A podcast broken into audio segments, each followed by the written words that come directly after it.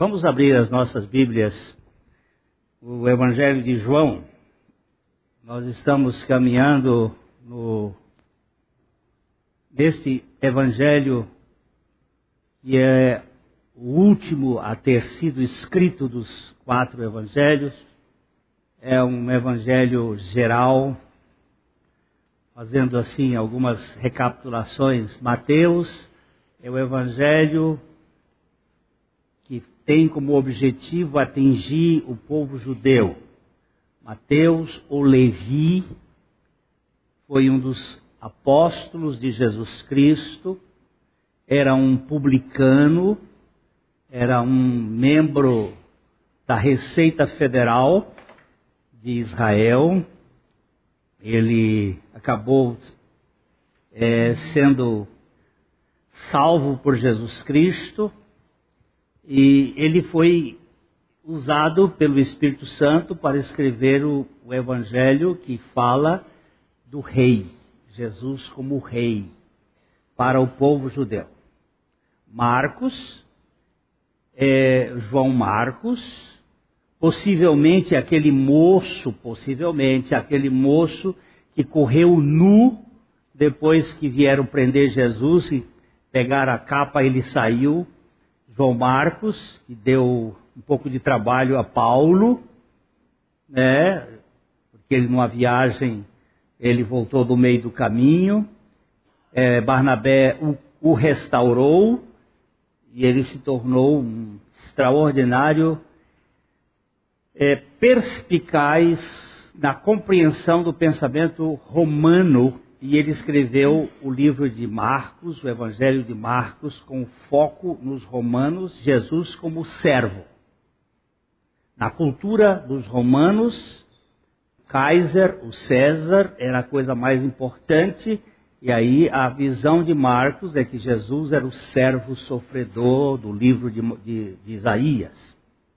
Lucas, o mais pesquisador, o mais culto dos evangelistas, o mais preparado médico, formado na escola de Hipócrates, um homem de muita capacidade, um grego, mas que foi conquistado pelo Senhor, salvo pelo Senhor, e escreveu os dois livros mais de, de grego mais profundo do, do, do, Novo Testamento, tanto o Evangelho de Lucas como o Evangelho de, como o livro de Atos. Lucas é um evangelista pesquisador, havendo feito acurada investigação de tudo, ele trata Jesus como filho do homem. A figura dele é o filho do homem. É especialmente o Jesus humano, o Jesus histórico, o Jesus da casas. E João, o último dos evangelistas, é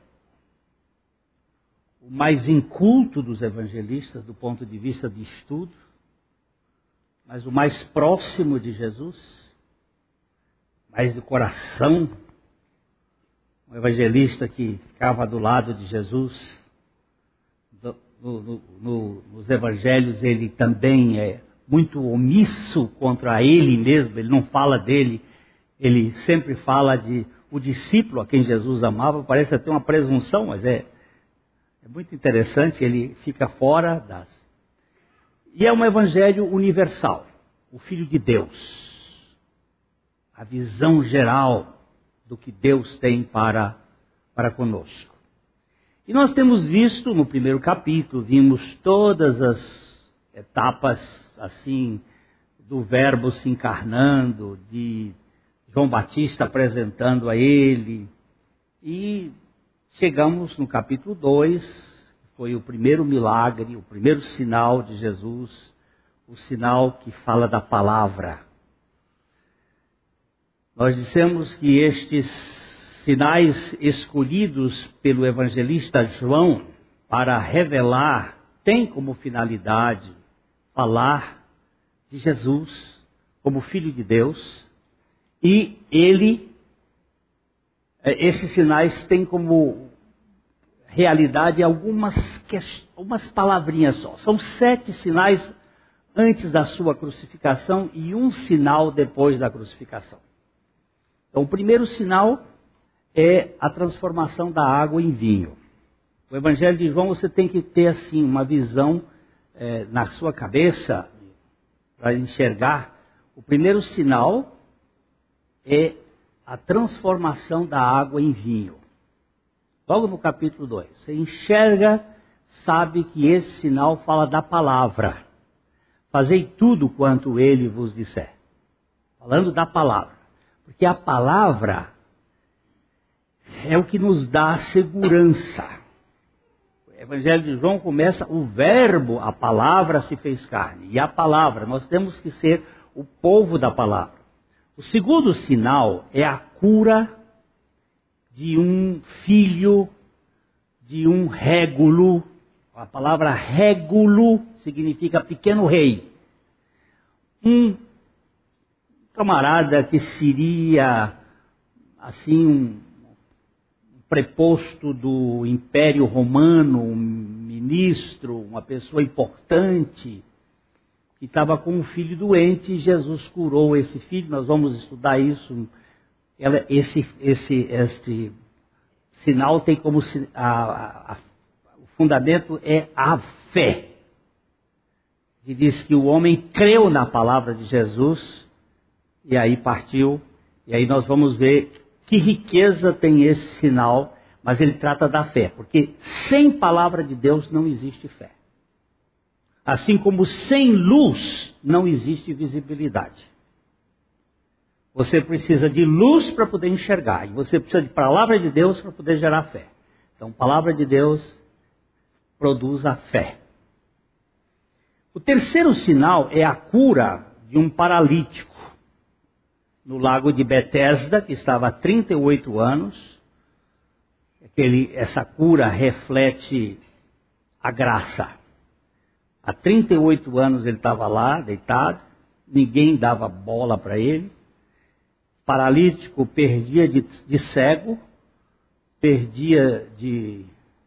que mais? De surdo. De...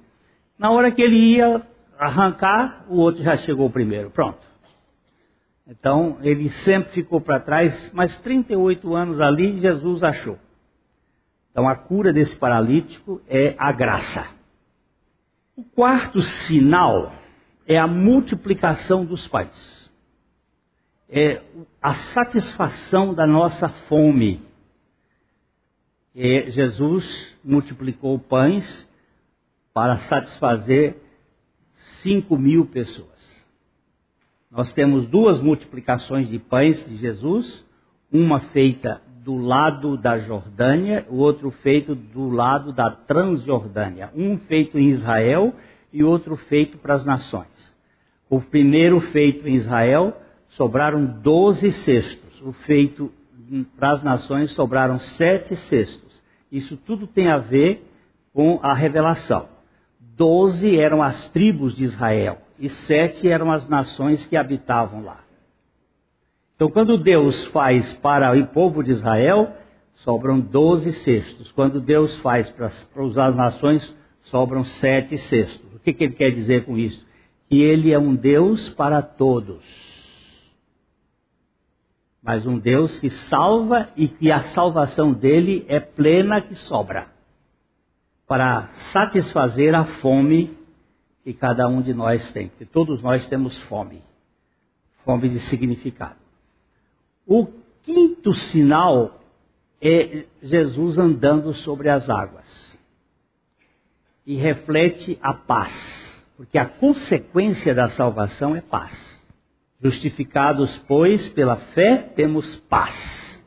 Paz com Deus, paz conosco e paz com a D. Temos paz.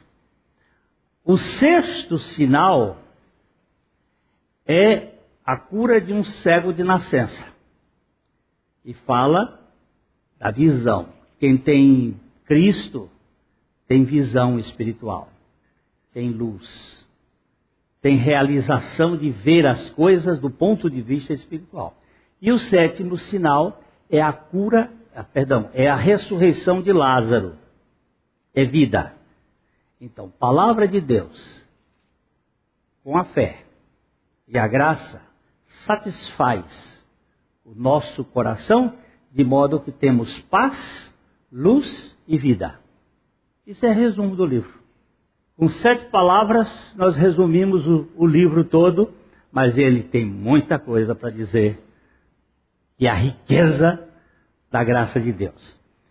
E agora nós vamos ler aqui um pouco o, o, deste contexto do último sinal, do primeiro sinal, perdão, e os versículos 12 até o versículo é, 22. De 12 a 22. Vamos ver com uma leda para a gente ler aqui esse texto. Depois disto, desceu ele para Cafarnaum com sua mãe, seus irmãos e seus discípulos. E ficaram ali não muitos dias. Vamos, vamos voltar um pouquinho. Vamos voltar um pouquinho para a gente, gente ir devagar. Depois disto, disto o quê? Depois do primeiro sinal. Qual é o primeiro sinal? Transformação da água em vinho. Hein? Transformação da água em vinho. O que, que significa este sinal? Jesus entra num casamento, o casamento estava no meio da festa. Lembre-se que uma festa de casamento naquela época podia demorar sete dias. Possivelmente parentes de Jesus, parentes de Maria, pela intimidade com que ela tinha de entrar na, na dispensa para saber na adega que não tinha mais vinho.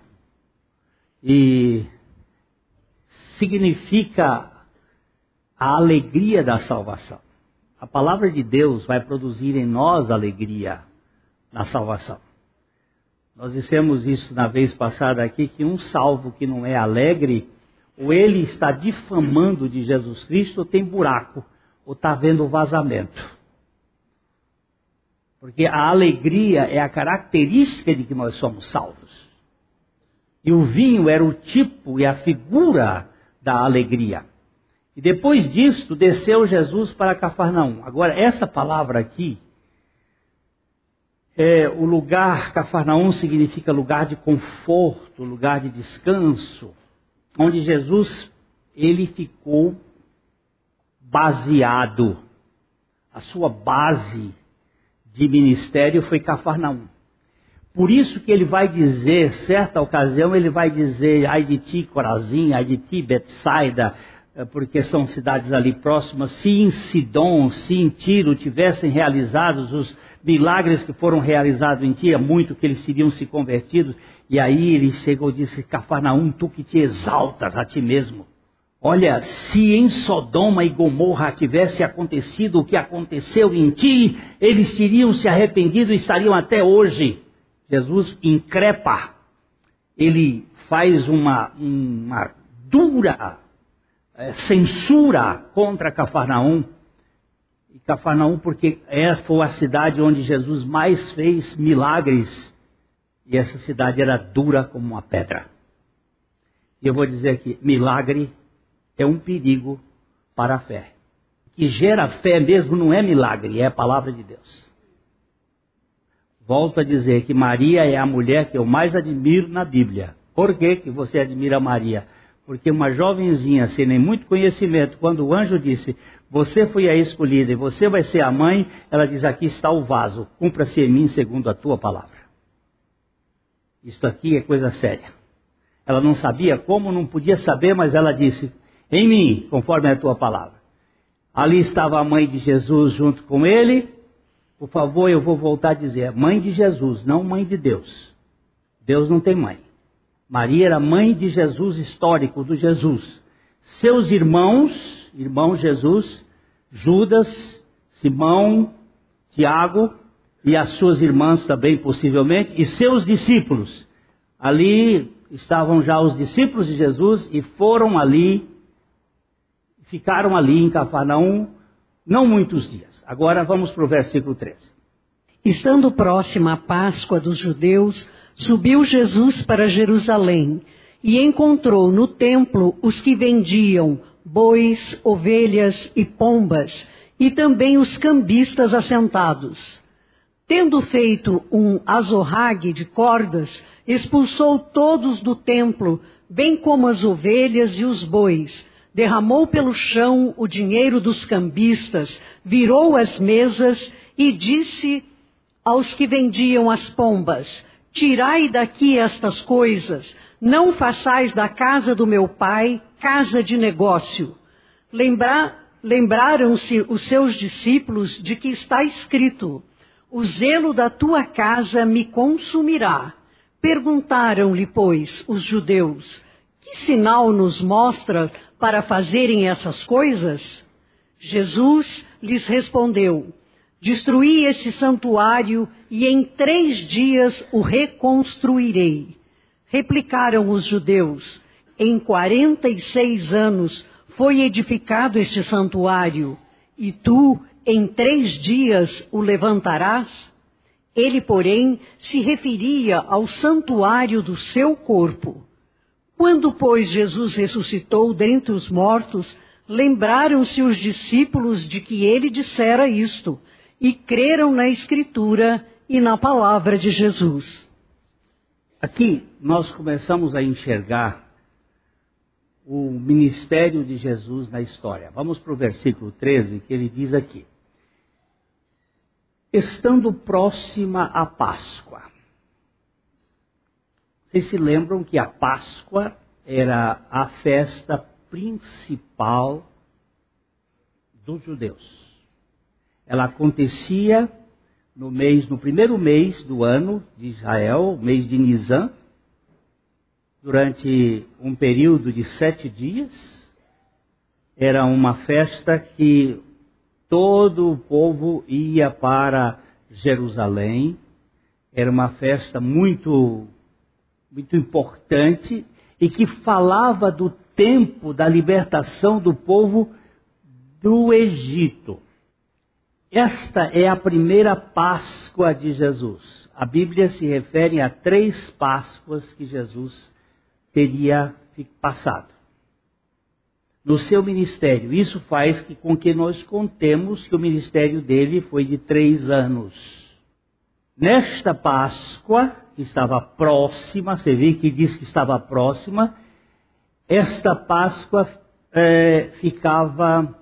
É, deixa ver se você vai conseguir achar aí um mapa, um mapa de Israel, de Israel do tempo de Jesus. Vê se você acha, porque se não tiver eu tenho aqui, aí eu tenho que chamar o, o, o meu guru é, tecnológico para fazer aqui um trabalho para a gente pegar.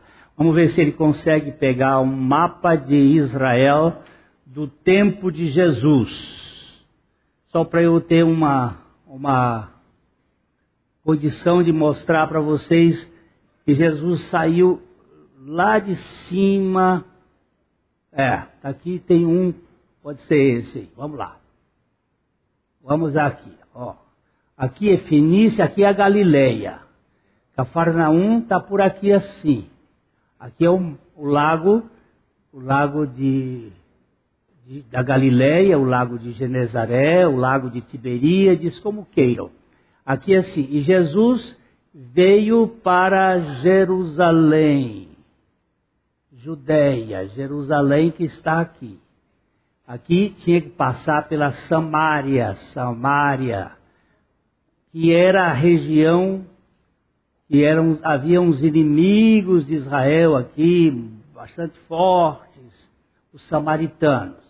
Então Jesus saiu daqui, de Cafarnaum, e vem descendo, vem andando, vem para Judeia, Judeia vem para Jerusalém para a festa da Páscoa.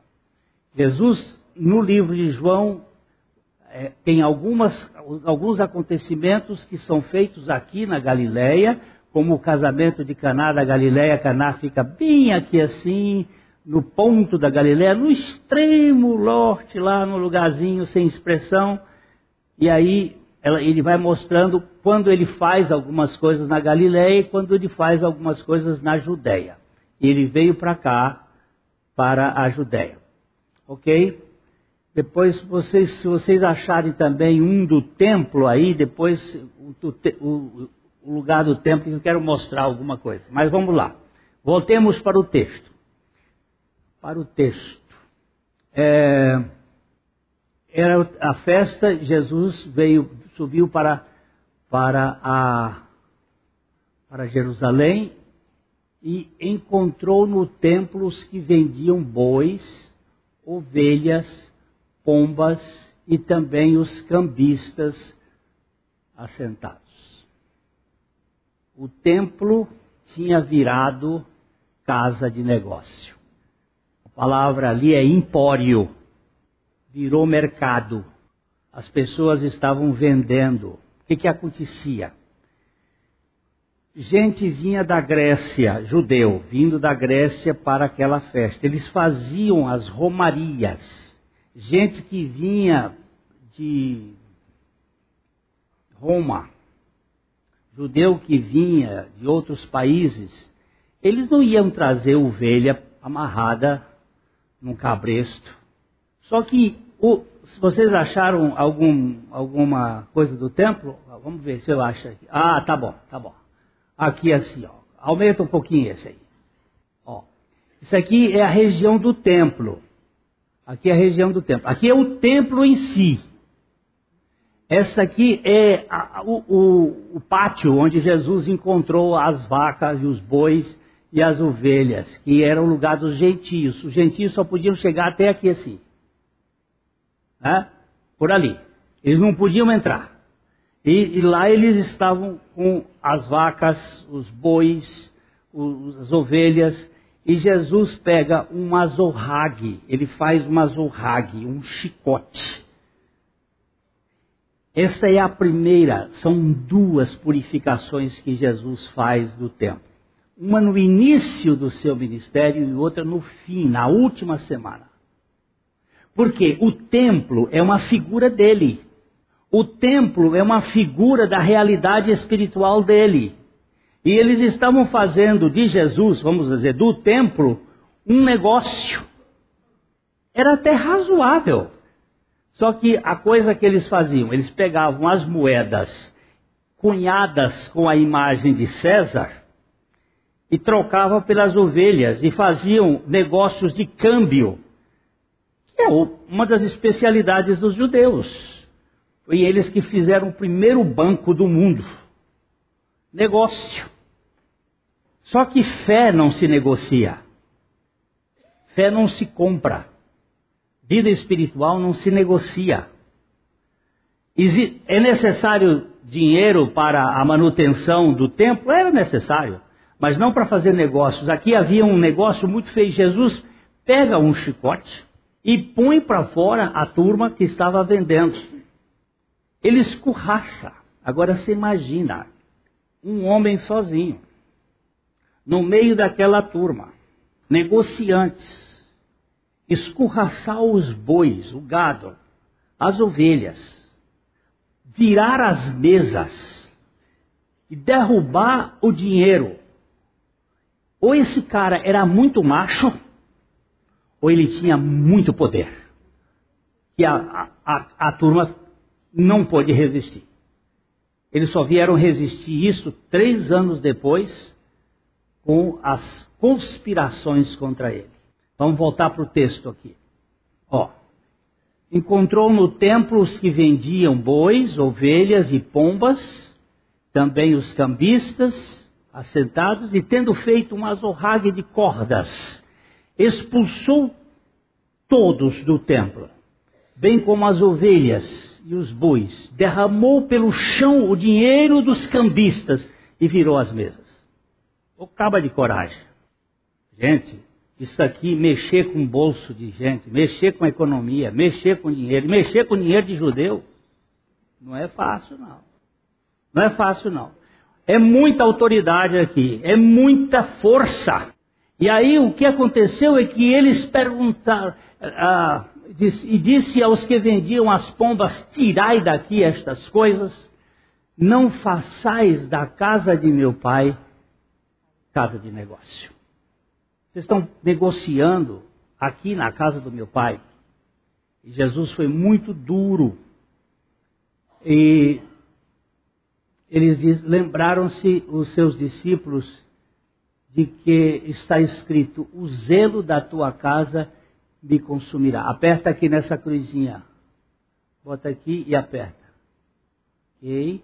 Mas Jeremias, onde é que está o Jeremias? Não está?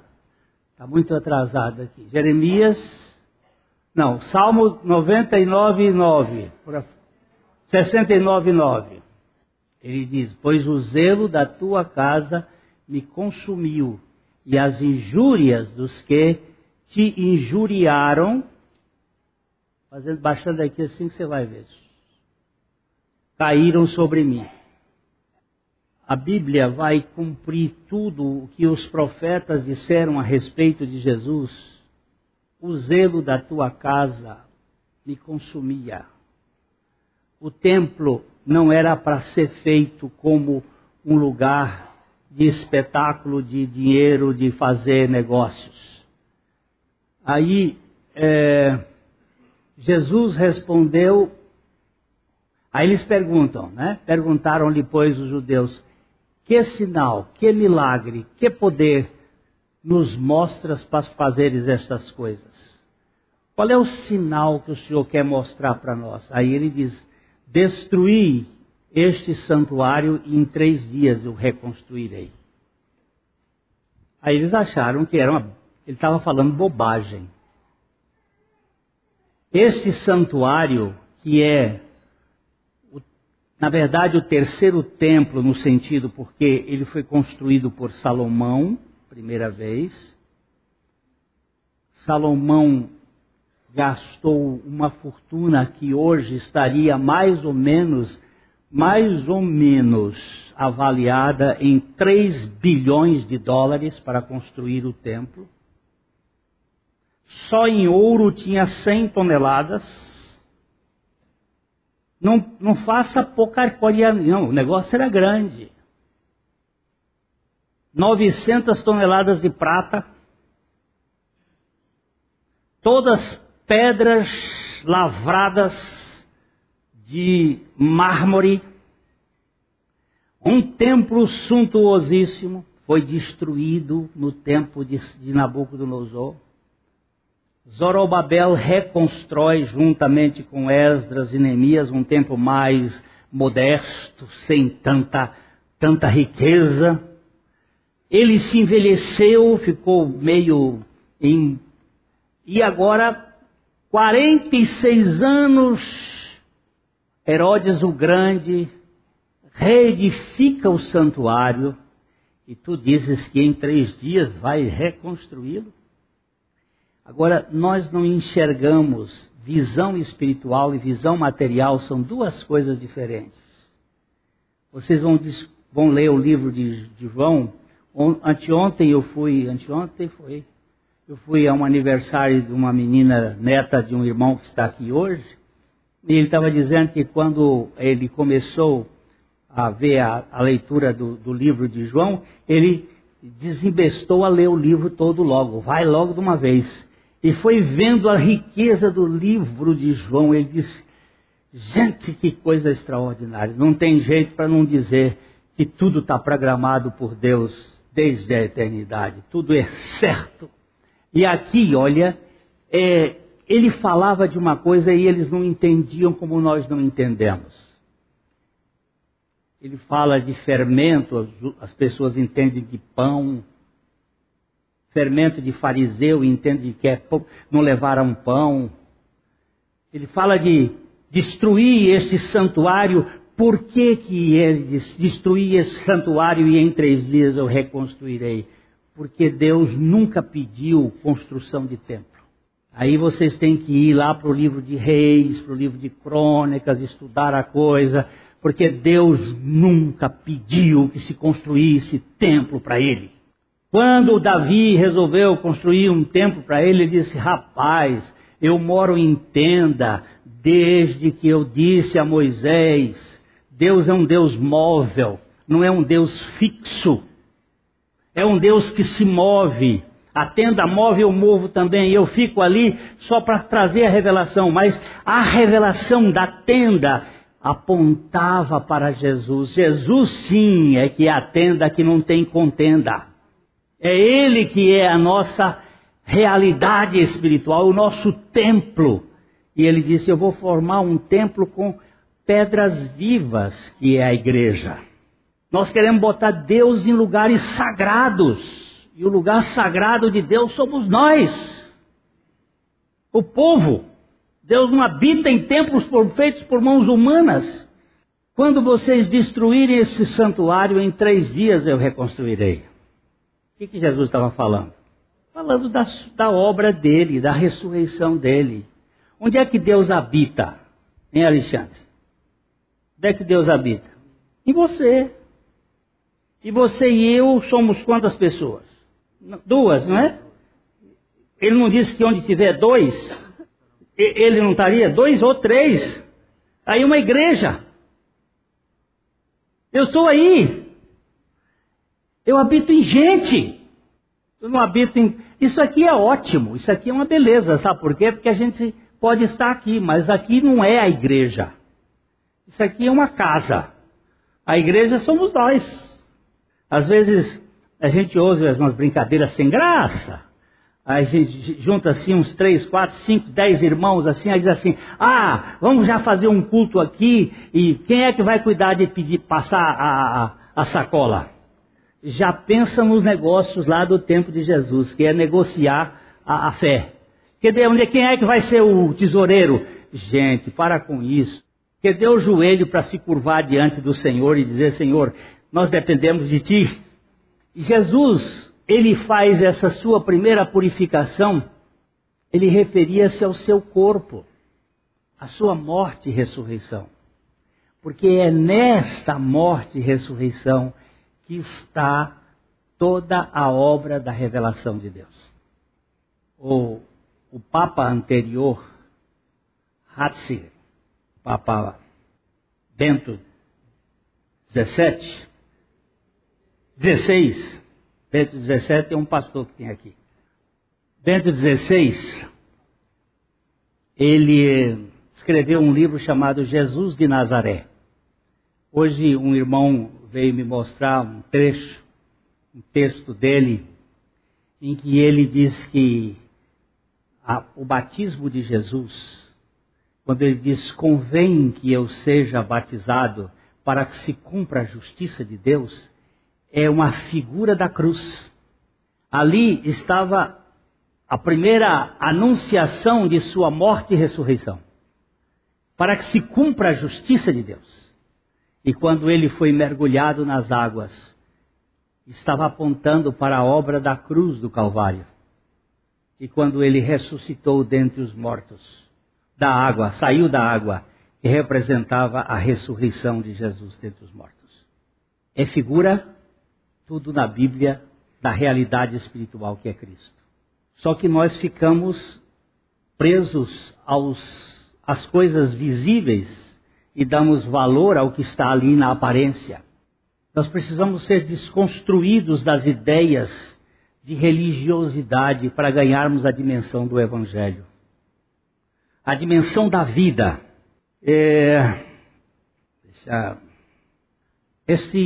este milagre, ou perdão, este, essa purificação de Jesus aqui, essa expulsão, ela representa a vida que vem de dentro para fora.